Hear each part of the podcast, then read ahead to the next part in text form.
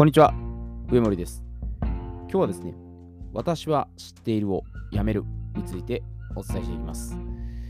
えーまあ、最近ちょっとね、この自分への問いかけっていうテーマでね、ちょっと取り上げてるんですけど、もう本当に自分自身に対してこれはあの耳にタコが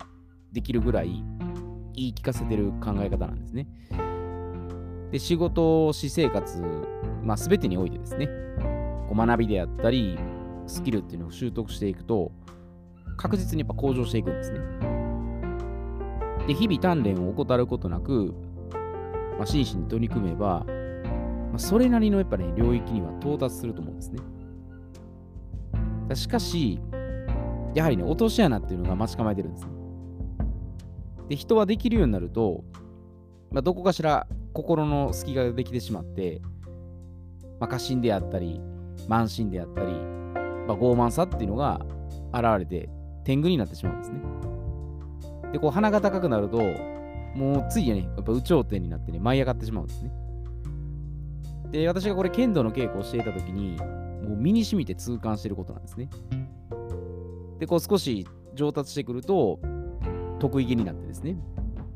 で新しいことですね、技とかをこう磨き始めようとして、次々と探求し始めるんですね。で、これ剣道では、基本稽古をおろそかにすることなく、継続していくっていう重要性をね、口酸っぱく説かれるんですね。で特にあの素振りとか、面打ちとか切り返しとか、足さばきとか、もう淡々としてるんですよ。で、面白みに欠ける内容ばっかりなんです。でも、これ BL 学園のね、ちょっともうお亡くなりになったあの川上先生ですね、はもう基本の基本をずっと徹底してやらすっていうのは、まあ、これはおっしゃってありましたね。で、私もこれお恥ずかしい話なんですが、これ過去に調子に乗って、これ浮かれたことがあるんですね。で、それは、これ偶然に、まあ、試合に続けて勝ったぐらいのことで、まあ、運が良かっただけなんです。で、それを私、あの、勘違いしてね、あの自分は強くなってるって思い込んでたんです。で、それから、毎日ね、精進するってことをサボってしまったんです。ですると、こう悪い結果ってすぐに現れるんです。で試合に勝てなくなって、勝負することに、今度はね、恐怖を感じるようになったんです。だから、打ったら、ね、現代で打たれるとかね、どうしようっていう、もう、なんかもうビビりまくってたんですね。当然のことでは、これ結果としてあるんですが、技術的なこと以上に、精神的なダメージっていうのがかなり強かったんです。稽古に行くのもどうしようかなってぐらい、ちょっと躊躇するほどですね、メンタルやられてたんです。で、まあそんな私の異変をやっぱ察知して、道場の先生はですね、まあ手厚く指導してくださったんです。で、こう稽古する前に、あの心構えですね。ま、これを教えてくださったってことが、すごい衝撃的だったんですね。もうそれこそ金槌ね、頭ガツンと殴られたかのような感覚だったんですね。で私の心にね、もうぐさっとね、もう深く突き刺さったんです。で、まあ、道場の先生がおっしゃったことは、もう自分は全て知ってると。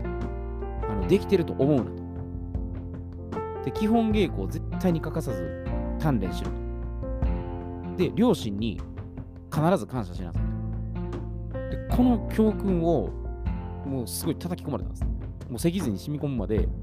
もうずっともう唱え続けろぐらい言われたで。い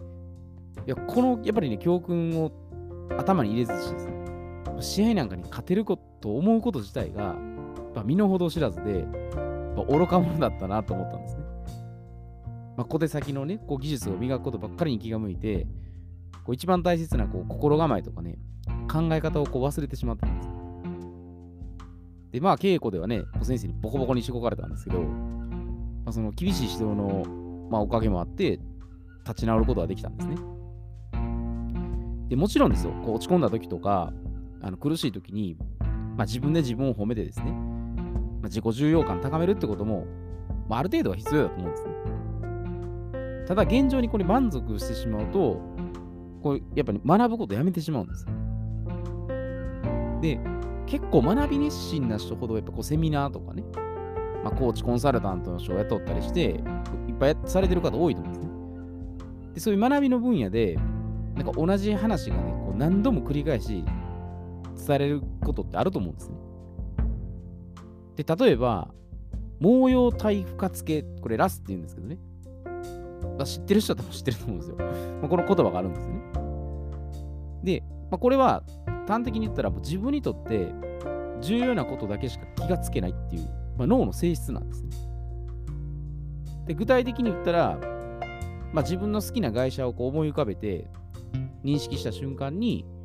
こう街中歩いてるとなんか自分の好きな会社がこう目につくようになったとかね。まあ、あるいは自分や友達がそのブランド品とかね、一つでも持ってたり、まあ、その話題を取り上げた際に、こうブランド品があちこちこう目につくようになったとかですね。で、まあ、これ目の前で起こってる現象っていうのは、昔とさほど変わってないんですけど、まあ、変化したこととしたら、まあ、自分が気づくようになった、まあ、ただそれだけなんですね。数や量が増えたんではなくて、気がつくようになったんです。まあ、つまりどういうことかというと、自分が意識的に認識して気づくようになれば、何でも習得できるんです。だから暗記力とか記憶力が悪いっていうわけじゃないんです。だ興味関心持って取り組めば、まあ、誰でも学び深めること可能なんです。だ興味あることとかは多分ものすごく習得すると思うんですけど、ないことは全然ないっていうのはまさにこれなんです。で、裏を返せば、自分の頭の中で意識的に認識しないってことは、これ永遠に気がつくことはできないんです。でただちょっとここでね、あの注意しておくことがあるんですね。毛様体負荷付けっていうのを活用して、こう意識的に学びを得るってことは、まあいいことであって素晴らしいことです。しかし、この毛様体負荷付けをもうすでに知ってるっていうふうに思うことが、まあ、進化向上とかね、それを妨げる最大の敵なんです。だ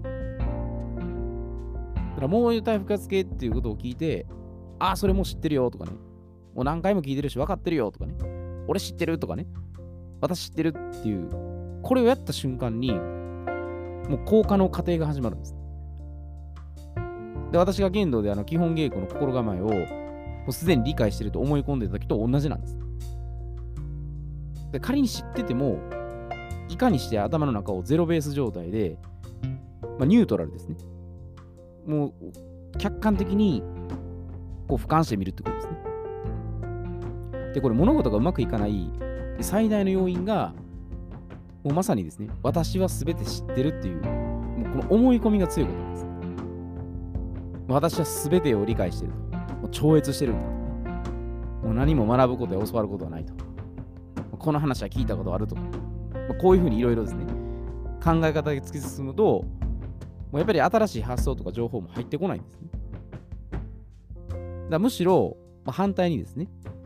まあ私は全くの無知で、バカな人間だっていうふうに思うぐらいの方が、まあ新たな角度で捉えられて、やっぱ斬新な発想も出てくるんです。だから子供のように、まあ、純粋な気持ちですね。まっさらな気持ちで、まあ、知らないからこそ知るぐらいの、やっぱオープンマインドでいった方が、人間っていろいろ習得できると思うんですね。でもやっぱどっかしらにこれ天狗になったりするっていうのは、やっぱ誰しもあるんですよね。いかにしてこういうもうゼロの状態でね、一個ずつ一個ずつこう積み木を重ねていくように、やっぱ積み上げていくかなと思うんですね。まあ、これやっぱ死ぬまで多分、一生多分これ学びだと思うんですよ。もうそこでもう知ってるとかね、あ、分かったと思った瞬間に、多分これ全部もう終わってしまうんですよ。本当に死んであのように多分言ってくらいから、ああ、これは自分こういうことやってたんだなっていう、それで多分俯瞰すると思うんですね。それまではもう常に、もうずっとひたすら、もうどんなことでも学び続けると。ちっちゃいことでもいいと思うんですよね。すでにやったことも、ひょっとしたらこれ、こっちの見方で見たら違うかもしれないなとかね。いっぱいそういう発見とか気づきってあると思うんですよ、ね。だから意識してこれをどこまで自分で観察するかと思うんですね。興味のあることは多分人間絶対興味があるんですけどね。いかに興味のないことを興味のあることのようにこうつなげるかだと思うんです。で、その入り口はもう本当に何でもいいと思うんですね。自分がちょっとこれは面白そうだなと思ったところから、どんどんどんどんこう、芋づる式にね、いろんなことにつながっていく可能性もあるので、まあ、アンテナを張りつつも、まあ、常にやっぱりまだまだ知らないっていう前提でいった方が、まあ、結構進化向上っていうのをね、成し遂げられるんじゃないかなというふうに思います。えー、では今日はこれで失礼いたします。